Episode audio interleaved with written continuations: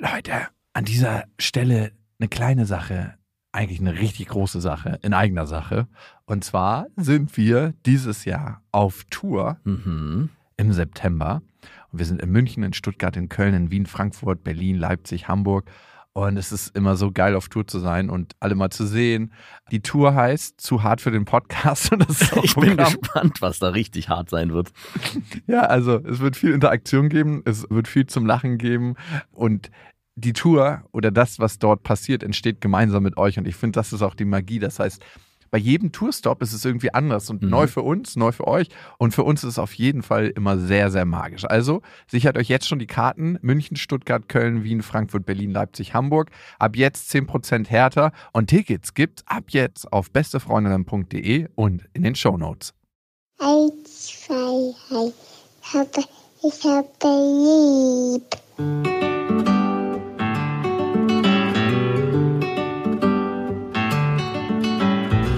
Das sind beste Vaterfreuden. Keine bösen Wörter. Die Fremde, alte Schöpfe! Setz dich bitte hin. Der langweilige Podcast übers Kinderkriegen mit Max und Jakob. Hallo und herzlich willkommen zu Beste Vaterfreuden. Hallo? Ja, da sind wir auch schon wieder. Jetzt das letzte Mal wöchentlich und dann zweiwöchentlich. Und wir haben auch schon die ersten Bewertungen auf iTunes. Das Ding ist, dass alle sich auf beste Freundinnen beziehen. Wir wollen mal so eine richtig schöne selbstständige Bewertung, wo äh, gar kein Zusammenhang besteht. Das, Das ist immer so, du bist die kleine Schwester von Sarah Connor. Das hat ja mit Beste Freunde überhaupt nichts zu tun. Das ist ein ganz Überhaupt eigenständiger Podcast. Ganz, ganz, ganz eigenständig, vielleicht. Bei uns stand ja die Frage im Raum, machen wir das? Ziehen Ja. wir es durch? Oder, weil wir uns ja noch nicht lange kannten, oder ähm, nehmen wir die Brausetablette? Was eine ziemlich heftige Frage ist. Ich finde das so ex existenziell, weil bei dieser Frage fragt man sich immer, wenn du dich gegen das Kind entscheidest, ne? Wird das was sein, was sich dein Leben lang verfolgt? Oder ist das sowas, was verpufft? Weißt du, was ich meine? Und vor allem, wie ist es für die Frau am Ende? Genau, und das ist super, super entscheidend. Also ist es sowas, wenn du dann kleine Kinder auf der Straße siehst, dann wüsstest du, okay, hier könnte jetzt mein Kind mitlaufen, wenn ich das nicht gemacht hätte und könnte hier mittaulen. Also eigentlich ist die Frage, ist es spirituell schon geboren worden in deinen Gedanken? Und ist es eigentlich auch schon haptisch geboren worden in dem Moment, wo du es siehst? Also in dem Moment, wo du weißt, dass es gibt, ist es eigentlich geboren. Ja, oder? eigentlich schon. Und das Interessante fand ich, als ich mich mit der Frage tiefer auseinandergesetzt habe, habe ich natürlich auch mit anderen Männern darüber geredet, mit Männern aus dem Freundeskreis. Und ich habe dadurch erfahren, wie viele Männer schon Schwangerschaftsabbruch hatten. Echt? Es gab, ich glaube, vier oder fünf in meinem Freundes- und Bekanntenkreis, die das gemacht haben. Aber das ist ja so ein Tabuthema immer noch in Mhm. unserer Gesellschaft, dass keiner das wirklich irgendwie mit anderen Männern besprochen hatte und nicht mit mir, obwohl ich mit denen eng befreundet war. Und da habe ich mich gefragt, ey krass, das muss immer noch so ein Stigma Wie sein. viel das schon passiert ist, du hast recht. Also ich, ich erinnere mich, eine Ex-Freundin von mir, die hatte auch einen Schwangerschaftsabbruch und hat mir das auch mal erzählt. Und Wie war das für Sie? Mega bitter. Also sie, also es war jetzt noch nicht so weit fortgeschritten, es war alles noch sehr früh am Anfang. Sie war, war sehr, sehr jung. Es gab auch keine, Sechster Monat? Sorry, der war böse. aber es gab, gab auch keine andere Alternative, weil sie noch viel zu jung gewesen ist. Und da, trotzdem war das für mich so, okay, als Frau kann ich das nachvollziehen, dass das mal passiert. Aber mir hat auch noch nie ein Kerl erzählt, ey, ich habe übrigens schon mal einen Schwangerschaftsabbruch gehabt, weil man tut immer so, das ist nur eine Sache der Frau, aber eigentlich ist es genauso die Sache des Mannes Voll. in der Situation. Und ich weiß auch noch in der Zeit, als es bei dir war, wie krass du mir die Ohren voll geheult hast, im wahrsten Sinne des Wortes. Als du mir die Situation erzählt hast, dass du dich damit beschäftigst, das Kind zu behalten oder es vielleicht nicht zu behalten. Also klar, die Entscheidung am Ende trifft die Frau in, ich würde mal sagen, zu 60 Prozent, kann man das so sagen. Aber da hast du einen spannenden Satz gesagt, und zwar hast du gesagt, wenn du das Kind behalten willst, möchtest du dir auch keine Gedanken darüber machen, wie es ist, es abzutreiben, weil was machen diese Gedanken am Ende vielleicht auch mit dem Kind, wenn du es dann behältst? Ja, und da bin ich ein bisschen traumatisiert von meiner Mutter. Aber erstmal noch ein anderer Gedanke dazu. Ich habe mich natürlich auch mit ganz vielen Frauen darüber unterhalten und bin da im Prozess gegangen. Und dann ist mir aufgefallen, in den Unterhaltungen, dass ich glaube, 90 Prozent der Menschen, die heutzutage auf unserem Planeten leben, nicht geplant waren. Meinst du wirklich? Wirklich. Also, äh, frag doch mal rum, warst du geplant? Ja, gute, gute Frage. Ich glaube, mein Bruder war nicht geplant. Ja, glaube ich auch. Oh Mann. Nee, ich war nicht geplant. Meine große Schwester, glaube ich, war nicht geplant. Mein Vater war definitiv nicht geplant. Meine Mutter war nicht geplant. Und da kommen wir auch zu einem wichtigen Punkt, den du gerade aufgegriffen hast. Ich glaube, und ich will jetzt nicht spirituell in irgendeiner Weise verkappt klingen, aber dieses kleine Wesen, was da im Bauch der Frau ist, das spürt auf eine ganz bestimmte Art und Weise, ob es gewollt ist oder ob es nicht gewollt ist. Und bei meiner Mutter war es so, die, meine Oma wurde mit ihr mit 16 schwanger und die hat mehrere Versuche gehabt, sie abzutreiben. Und meine Mutter hat ihr ganzes Leben das Thema, dass sie irgendwie das Gefühl hat, dass sie nicht erwünscht ist. Das Gefühl, dass sie nicht gewollt ist. Das kann auch noch was aus ihrer Kindheit sein. Dass meine Mutter ist bei ihrer Oma groß geworden, hat da auf dem Flur gelebt unter wirklich ekelhaften Bedingungen. Ich meine, meine Uroma hat sich Mühe gegeben, aber das war halt nichts für so ein kleines Kind, in so einem dunklen Flur zu leben, in so einer Nische. Und dieses Gefühl begleitet sie ihr ganzes Leben. Und ich wollte nicht, dass wenn ich ein Kind kriege, dass mein Kind das Gefühl hat, dass es nicht erwünscht ist. Und deswegen wusste ich, wenn auch nur eine geringe Chance besteht, dass dieses Kind auf die Welt kommt, will ich, dass es das Gefühl hat, dass es von allen gewünscht ist. Ja. Und es zieht sich ja auch weiter durch. Also ich erlebe es jetzt aktuell auch und habe es schon bei meinem ersten Kind erlebt, nicht konkret gewünscht oder ungewünscht in, in, in dem großen, allumfassenden auf die Welt kommen oder nicht, sondern schon im Kleinen, wenn man sein Kind, also seine Tochter oder jetzt in dem Fall mein Sohn, der gerade mal drei Monate alt ist, auf dem Arm habe und selber nicht entspannt bin und gestresst bin oder das Gefühl habe, ich will jetzt eigentlich gar nicht, wird er auch gestresst. Und das spielt sich so hin und her, dass ich immer wieder merke, da passiert so viel mehr Zwischenmenschliches zwischen Kind und in dem Fall Vater, also mir, dass es wahrscheinlich auch schon im Bauch passiert ist. Also, dass nicht nur Worte oder auch Gefühle zu Personen, die dir gegenüber sind, sei es klein, sei es groß, sondern auch schon im Bauch der Frau passiert ganz viel. Es ist krass spannend, ne, finde ich. Also ich glaube, viele Menschen haben ja dieses Thema in sich, äh, ich bin nicht wirklich gewollt oder ich habe das Gefühl, ich gehöre hier nicht hin oder bin ich gewünscht. Und vielleicht ist das bei jedem dieser Menschen, dieser Samen schon ganz, ganz früh gesetzt worden. Ja. Weil so viele Menschen ungeplant auf diesem Planeten leben. vielleicht ist die ganze Welt ein riesiger Unfall. Alle Menschheit ist ein Unfall.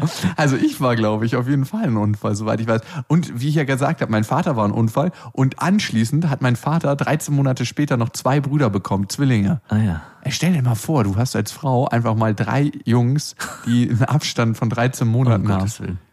Also ich glaube, nach dem ersten Schuss hätte mein Opa doch eigentlich wachsam sein können.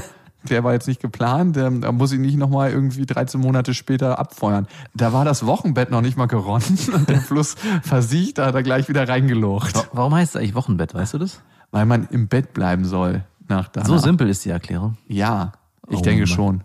Also wir haben ja schon die Gespräche mit den Hebammen oder mit der Hebamme und die hat einen ganz, ganz krassen Masterplan. Die erste Woche im Bett, die zweite Woche am Bett, die dritte Woche in der Wohnung und dann darf man das erste Mal wieder raus vor die Tür. Wie nennt man eigentlich eine männliche Hebamme? Ich habe noch nicht viele getroffen, ich habe sie nicht gefragt. Also ich habe tatsächlich mal eine männliche Hebamme getroffen, der ist mit seinem Motorrad vor meiner Haustür liegen geblieben, ohne Witz, das war ein Holländer und den habe ich dann aufgenommen, weil... An die Geschichte erinnere ich mich sogar noch. ja, das war auch richtig lustig. mit Ja, dem. ich weiß auch, dass du ihm ganz viel Musik äh, auf seine Festplatte gespielt hast und die ihm mitgegeben hast und der gesagt hast, ja, er schickte mir einfach wieder zurück und die kamen nie wieder zurück. so viel Vertrauen war an dem Menschen dann doch nicht. Ich weiß gar nicht mehr, wie die Geschichte gelaufen ist. Aber ich glaube, eine männliche Hebamme nennt man Hebarm. einfach ein Hebarm, der Genau. kann zwei Frauen gleichzeitig entbinden. Multitasking. Für mich, um nochmal auf dieses Thema gewollt, nicht gewollt zurückzukommen. Für mich war am Ende die Frage, und die war so ein bisschen rational, woran trage ich und woran trägt das Kind und woran trägt die Mutter den größeren Schaden? Ist es der größere Schaden, zu sagen, wir bekommen das Kind nicht und ich habe mir eigentlich schon länger Kinder gewünscht jetzt, weißt du ja auch, ne? Ja. Ähm, weil wir uns noch nicht lange genug kennen, weil wir nicht wissen, wie das in der Beziehung läuft. Und trag ich daran am Ende einen Schaden und die Mutter, weil wir uns immer fragen, was wäre gewesen, wenn? Oder ist der größere Schaden zu sagen, ey, wir ziehen das jetzt einfach durch, gucken, wie es läuft. Und wenn nicht, dann wird das Kind halt so wie ich, ein Kind, was in Entscheidung groß geworden ist. Ja, ohne je verheiratet gewesen zu sein. Und ist es auch der natürliche Lauf der Dinge, wenn man selber Scheidungskind ist, das Vorbild seiner Eltern nachzuleben und auch ein Scheidungskind großzuziehen? vielleicht, vielleicht muss es sogar so sein. so muss es sein. Und eine, eine Frage, die lange im Raum stand, glaube ich, ist, auch für dich, würdet ihr zusammenbleiben, wenn ihr das Kind nicht bekommen würdet? Ja, das ist eine schwierige Frage, weil wir schon auf jeden Fall unsere krassen Krisen hatten. Und ich kann sie nicht mit einem Ja oder Nein beantworten, ganz klar. Und ich kenne mich aus der Vergangenheit und ich weiß, dass ich, wenn Probleme aufkamen oder wenn alles nicht mehr so locker und leicht gelaufen ist, dass ich einfach gesagt habe, puh, du, fuck it. Ich weiß ja eh, dass ich in einem Monat eine neue gefunden habe. Ähm, ich begebe mich nicht in diesen Scheiß. Aber zu wissen, und, und das weiß ich mittlerweile relativ sicher, dass ich sie ja auch aus einem bestimmten Grund ausgesucht habe als Freundin, ne? Diese Partnerin, diese eine Partnerin, weil ich mit ihr an Themen gerate, die so tief in mir drin sitzen, dass ich die irgendwann früher oder später im Leben eh bearbeiten muss. Auf der einen Seite finde ich sie genau deswegen anziehend, weil sie diese Themen in mir wach machen. Auf der anderen Seite finde ich sie krass abstoßend. Deswegen. Ja. Und ich kann dir ein kleines Beispiel nennen. Wir hatten letztens die Situation, dass sie einen Chiropraktiker brauchte. Und Chiropraktiker werden von normalen Ärzten sehr, sehr ungern verschrieben, weil die anscheinend so teuer sind und die Krankenkassen zahlen das nicht gerne. Ich weiß auch nicht warum. Ich kenne die Regeln dann nicht dahinter. Auf jeden Fall meinte sie, es ist ein Ding der Unmöglichkeit, einen Chiropraktiker verschrieben zu kriegen von meinem Hausarzt. Ja. Und dann habe ich gesagt, wollen wir wetten, wenn ich da anrufe, dass er dir so viele Chiropraktiker-Rezepte ausstellt, wie du möchtest. Und ich meinte, ich rufe da an und sag ihm, du bist schwanger und du brauchst einen Chiropraktiker, weil du eine partielle Gesichtslähmung hattest. Also sie hat in der Schwangerschaft jetzt so eine partielle Gesichtslähmung gekriegt. Passiert manchmal, weil Nerven eingeklemmt sind, ist aber äh, wahrscheinlich nichts dauerhaftes. Hoffentlich. Hallo. Und überträgt sich hoffentlich auch nicht aufs Kind. Nee, Quatsch, natürlich nicht. Also hoffe ich mal, aber äh, denke ich nicht. Auf jeden Fall habe ich ihr gesagt, du, ruf da an oder sag deinem Arzt, ich kenne ja ihren Namen. Sie können sich jetzt aussuchen, ob Sie mir das Rezept verschreiben, aber wenn Sie es mir nicht verschreiben, weiß ich, wen ich dafür verantwortlich mache, wenn hier irgendjemand einen Schaden davon trägt. Und Sie können sich gewiss sein, dass ich da noch rechtliche Schritte gegen Sie einleite. Ich meine, es ist eine krasse Drohung, aber der Arzt wird dir das Rezept geben. Du kannst es ein bisschen milder formulieren. Aber mir ist das ehrlich gesagt kackegal. Wenn man einen Chiropraktiker braucht, dann muss man einen Weg dorthin finden, Ja. den sich zu holen. Und wenn das Gesundheitssystem dazu verpflichtet ist, und das finde ich sind die, weil ey, wenn Chiropraktiker die richtigen Mittel kennt, dann ist das der Weg. Und das eine ist natürlich, na, natürlich war das ein bisschen so ein, eine Erpresser-Didaktik, die ich da angewandt habe. Aber der eine Weg ist, sich als Opfer des Systems darzustellen. Oh, der Arzt, der Heilige in seinem weißen Kittel, der verschreibt mir kein, kein Rezept. Klar, du musst ihn nur dazu bringen, dass er es macht. Und das kannst du, indem du die richtigen Schrauben ansetzt. Und manchmal, wenn er sich über dich stellt, hierarchisch, und sagt, das mache ich nicht, weil aus Gründen XY, dann musst du einfach ein Mittel finden, dass er das macht. Und wenn er für deine Gesundheit zuständig ist und im kommerziellen Sinne entscheidet, also im nicht gesundheitlichen Sinne, dann ähm, ist das der Hebel. Also, meine Freundin stellt sich öfters als Opfer des Systems dar. Ich kann nicht, weil. Das geht nicht, weil. Und da kriege ich so krasse Aggression. Ja. Und ich selber versuche, meine Umwelt immer so zu biegen, dass alles möglich ist. Ja. Und meine Erfahrung ist auch, dass wenn du die richtigen Mittel und Wege einsetzt, und das ist jetzt nicht was, was ich immer mache, Leute erpresse, sondern in diesem spezifischen Fall, Da, da wirst du auch noch hinkommen mit, mit deiner Tochter zu- in die guten pädagogischen Erpressermethoden. Da sind wir gerade voll dabei. Sehr gut. Ich bin gespannt, da kann ich schön bei dir aus dem Nähkästchen äh, lernen. Die Frage ist, willst du dich zum Opfer des Systems machen oder formst du und kreierst deine Umwelt? Und ich habe so einen Hals auf Leute, die sich zum Opfer des Systems machen. Ich frage mich, warum. Und das macht meine Freundin und es macht mich so unglaublich aggressiv. Und die Frage, die dahinter steckt, ist ja, warum macht mich das so aggressiv? Ich kann doch einfach sagen, du, dann holst du dir keinen Chiropraktiker, dein Problem Ja. weil meine Mutter sich schon immer zum Opfer des Systems gemacht hat. Und ich hatte immer das Gefühl, ich muss sie da rausholen. Und meine Aufgabe zum Beispiel in der Beziehung zu meiner Freundin ist es, sie selber für sich die Verantwortung tragen zu lassen und nicht das Gefühl zu haben, ich muss ihr Retter sein, weil ich den Zustand, in dem sie sich befindet, nicht aushalte. Ja. Weil sie hält ihn ja anscheinend schon aus, sonst würde sich ja was, sonst würde sie ja was ändern. Weißt du, was ich meine? ja, ich weiß, was du meinst. Und das ist so ein, schwieriges Spannungsverhältnis. Und jetzt nochmal zu der Frage zurück. Wäre ich mit der Frau noch zusammen, würden wir nicht ein Kind zusammenkriegen? Ich glaube, diesem Konflikt, diesem einen speziellen Konflikt wäre ich ausgewichen. Aber damit wäre ich auch einer Lernsituation, einer Lernchance ausgewichen. Also ist das Kind gewollt? Die Frage ist bei mir ja am Ende, ähm, finde ich, ne? Ist das Kind entstanden, weil ich zu viel Angst vor den Konsequenzen hatte? Oder ist das Kind entstanden aus Liebe und aus, ich will das machen? Weißt du? Aus einem positiven oder aus einem negativen? Also willst du damit eigentlich sagen, dass deine Tochter dir vielleicht auch die Möglichkeit geben wird, an dem Punkt an dir zu arbeiten? Und dann wird sich zeigen, ob ich diesen Punkt annehmen werde oder ob ich irgendwann sage, wo ist diese Leichtigkeit, dieser leichte Duft vom Leben? Wo ist der hin? wo kann ich diesen noch riechen? Vielleicht nicht in dieser Beziehung. Nein, Quatsch, aber ja, auf jeden Fall. Ich glaube, ein Kind bindet auf eine ganz besondere Art und Weise. Auf jeden Fall. Und das, glaube ich, sollte man als positive Chance nutzen. Du, ich weiß nicht, ob ich in 10, 15, 5 Jahren das anders sehe. Aber heute an diesem Tag sehe ich das genau so.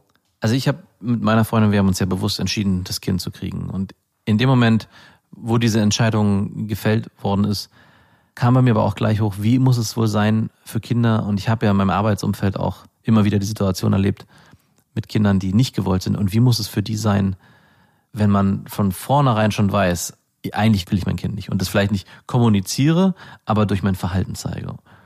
Und ich merke immer mehr, auch im, im Alltag gibt es einfach Situationen, wo man so abgegessen und fertig ist von seinen eigenen Kindern, wo man einfach sagt, eigentlich möchte ich jetzt gerade nicht mehr.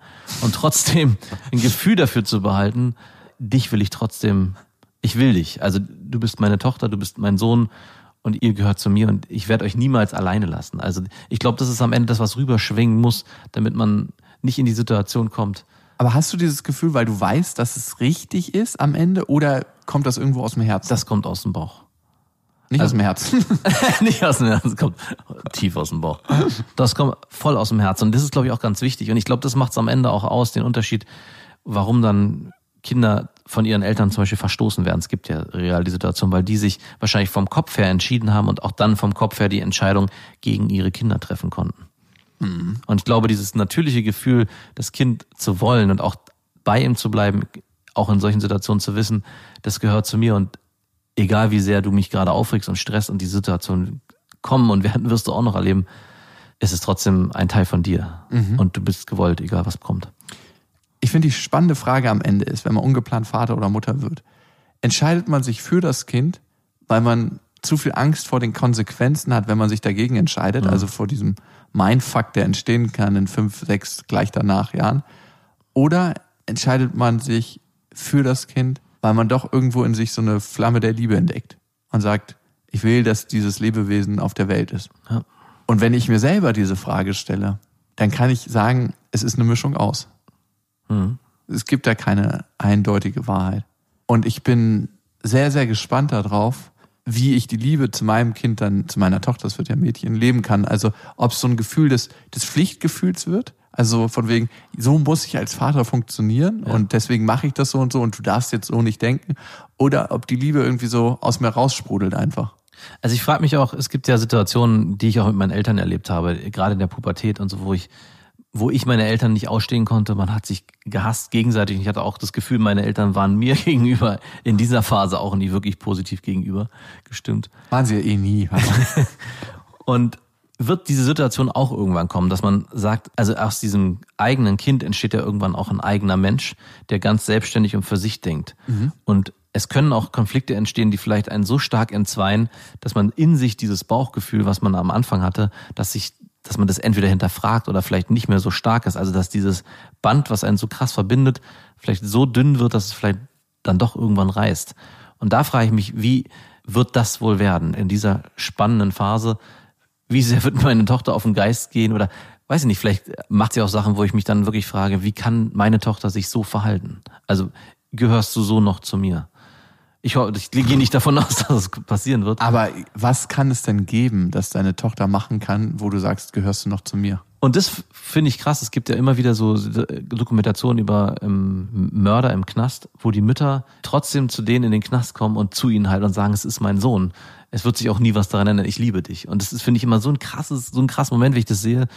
Der hat vielleicht mehrere Leute umgebracht und trotzdem kommt die Mutter da jede Woche hin und es ist mein Sohn, was soll ich machen? Und wenn du deine Tochter so lieben kannst, wie eine Mutter es tut, dann glaube ich, ist, ist es richtig schön. Und das merke ich natürlich auch an, bei der Liebe zu, von meinem Vater und von meiner Mutter. Die ändert sich jetzt so mit dem Alter, ne? Aber ich hatte immer den Eindruck, dass mein Vater ein Stück weit seine Liebe an Bedingungen geknüpft, ne? Ich wollte zum Beispiel, ich hatte richtig Angst davor, eingeschult zu werden. Und mein Vater hat dann gesagt, du, ich will, dass du jetzt zur Schule gehst dieses Jahr. Ich war ähm, noch ein bisschen jung, ich war fünf Jahre und ähm, ich glaube acht Monate oder so bei meiner Einschulung. Also eigentlich ein bisschen zu jung, aber die Schulärztin oder die, die Testmacht hat mich als tauglich empfunden. Und dann hat er mir gesagt, ich krieg so einen, so einen Zirkuswagen mit ganz vielen Tieren drin und so, den ich unbedingt haben wollte. Den gab es in so einem kleinen Krämerladen. Wenn ich jetzt mit dem Schulbus alleine zur Schule fahre und ähm, in die erste Klasse gehe. Und diesen Deal hatten wir abgeschlossen. Und seitdem haben wir eigentlich für alles Deals gefunden. Wenn ich die siebte Klasse auf dem Gymnasium bestehe, dann kriegst du, weiß nicht, 1000 Euro und kannst dir davon was aussuchen. Wenn du ähm, das und das machst, dann kriegst du 2000 Euro. Und wir haben eigentlich immer so eine Mechanik gefunden, wo ich für eine bestimmte Leistung entlohnt werde. Aber das hat bei mir den Geschmack hinterlassen, dass ich von meinem Vater geliebt werde, wenn ich eine Leistung erbringe. Und das Interessante ist, selbst wenn wir uns heute noch treffen, also wir sehen uns ja relativ oft, wir haben ein gutes Verhältnis, aber trotzdem habe ich immer ein Stück weit das Geschmäckle dabei. Ich muss bestimmte Leistung von mir zeigen. Guck mal, was das, wie ich hier wieder geschäftlich toll auftrumpfen konnte oder was ich für Projekte realisiert habe, dass er dann sagt, wow, Junge, also toll, ähm, super. Er sagt immer, oh Jakob, ich krieg Gänsehaut. Sagt er das auch zu seiner Frau, wenn sie, sagt er das auch zu seiner Affäre in der Kiste? Oh Charlotte, ich krieg Gänsehaut. Das ist ja richtig. Meine beiden Eltern Berlinern ja so krass und das ist sehr lustig. Aber das fängt ja auch schon ganz früh an. Also ich erlebe es ja. Ja. jetzt auch bei meiner Tochter im Kindergarten und auch wir zu Hause. Und ich wollte das eigentlich nie, aber man verfällt manchmal im Alltag in so eine Mechanismen, dass man so ein Belohnungssystem oder halt auch ein Negativ-Erpressersystem fährt. Und ich, das ist eigentlich so furchtbar. Ich wollte da nie hin. Aber man schafft es manchmal nicht im Alltag, diese Mittel nicht anzuwenden. Also man ist da so in den Prozessen gefangen, dass man sich auch nicht weit, gerade auch jetzt, wir mit zwei Kindern, funktioniert das ist immer die Ausrede. es ist, äh, genau, und man sucht, das ist das nächste, man findet auch immer Ausreden. Und es ist eigentlich was, wo ich am Anfang nie hin wollte. Ich wollte eigentlich immer versuchen, mit meiner Tochter auszuhandeln, dass sie die Sachen selbst entscheidet und sich selbst da reinfühlen darf und am Ende einen und du Weg erziehst sie zum Knecht des Systems. Genau. Jetzt. Am Ende landet man wieder da. Ja, und das will man eigentlich nicht, ne? Nein. Du machst A, deswegen bekommst du B, du gehst arbeiten, deswegen bekommst Genau. du Geld, von Geld kannst du dir das und das kaufen und dann bist du so ein Knecht des Systems wie jeder andere auch, wie ich, wie du. Und das will man eigentlich für seine Kinder nicht. Man will frei entscheidende kleine Geschöpfe, die einfach mal ihr Ding hier machen. Aber du, wir leben nun mal in diesem System und es hat auch nicht nur Schlechtes, es hat auch vieles Gutes. Da kommen wir auch nochmal hin. Ich glaube, da wird auch nochmal eine Folge draus werden. Okay? Kindererziehung oder wie willst du die? Ah, nennen? Das wäre zu weit umfassend. manchmal ist es so, dass ein Thema einfach fließt und das Thema am Ende anders heißt. Und ich glaube, darum sollte diese Folge heißen, wenn man ungeplant schwanger wird, Kind behalten, ja oder nein? Fragt doch mal eure Eltern, ob ihr gewollt wart oder nicht. Gewollt und geplant ist immer noch ein Unterschied. Das heißt, das werde ich meiner Tochter auch immer sagen, du warst nicht geplant, aber gewollt. Und ich finde, das ist wirklich ein schöner Unterschied. Ja. Weil ich glaube, so viele Menschen waren nicht geplant. Und am Ende, wenn du auf der Welt bist, bist du ja doch irgendwie gewollt. Ich weiß nicht, ob das auf äh, die Mutter von meiner Mutter zutrifft, aber auf viele, viele Menschen. Und in diesem Sinne, ihr könnt uns gerne auch äh, Briefe schreiben. Also. Briefe. Leserbriefe. Wenn ihr Themen habt, äh, Anregungen oder eigene Geschichten, dann schreibt uns doch an unsere beste Freundinnen-Mail und zwar beste at bestefreundinnen.de mit dem Betreff Vaterfreuden. Das ist ganz wichtig, Vaterfreund, sonst kommen wir da durcheinander. Und lasst gerne eine Bewertung auf iTunes da und gerne ohne Verknüpfung zu beste Freunde. Wir haben mit diesem Podcast nichts mehr. nee, nee, Quatsch. Wir lieben ja natürlich beide unsere Podcast-Kinder. Beide haben wir gleich lieb. Ganz wichtig noch, nächste Woche, es ist soweit, sprechen wir über die Geburt. Und zwar über meine Geburt, weil man kann es ja ab einem bestimmten Zeitpunkt absehen. Also nicht über meine Geburt, sondern um die, über die Geburt von meiner Tochter. Und äh, Darf ich über meine Geburt auch reden? Deine eigene oder die Geburt deiner Kinder? Vor allem über die Geburt meiner Tochter. Ja, gerne. Und ihr wisst ja, Es gibt nicht richtig oder falsch. Erziehung ist einfach anders. Das waren Beste Vaterfreuden mit Max und Jakob. Jetzt auf iTunes, Spotify, Deezer und YouTube. Der 7-One Audio Podcast-Tipp. Hallo, ich bin Lynn. Und ich bin Leo. Ihr kennt uns vielleicht schon vom True Crime Podcast Mord auf Ex. Eigentlich sprechen wir da ja jede Woche über Verbrechen. Aber da gibt es ja noch ein anderes Thema, das die Menschen und uns schon immer fasziniert hat. Die Liebe. Krasse Geschichten, die wirklich passiert sind. Bonnie und Clyde zum Beispiel. Cleopatra und Caesar Oder Diana und Charles. oder halt Camilla. Liebe gibt's bei True Love aber auch nicht nur im klassischen Sinne. Es geht auch um Familie, um die Liebe zum Beruf oder sich selbst oder Freundschaft. Am besten sind ja auch eh die Filme, wo dann am Ende steht, nach einer wahren Begebenheit. Das sind so Geschichten, die kannst du dir eigentlich gar nicht ausdenken. Ja. Und das gibt's jetzt eben als Podcast. Und das Ganze heißt True Love. Ja, der Name sagt's eigentlich schon. Aus True Crime wird True Love. Krasse Geschichten, Plot-Twists und verrückte Protagonisten.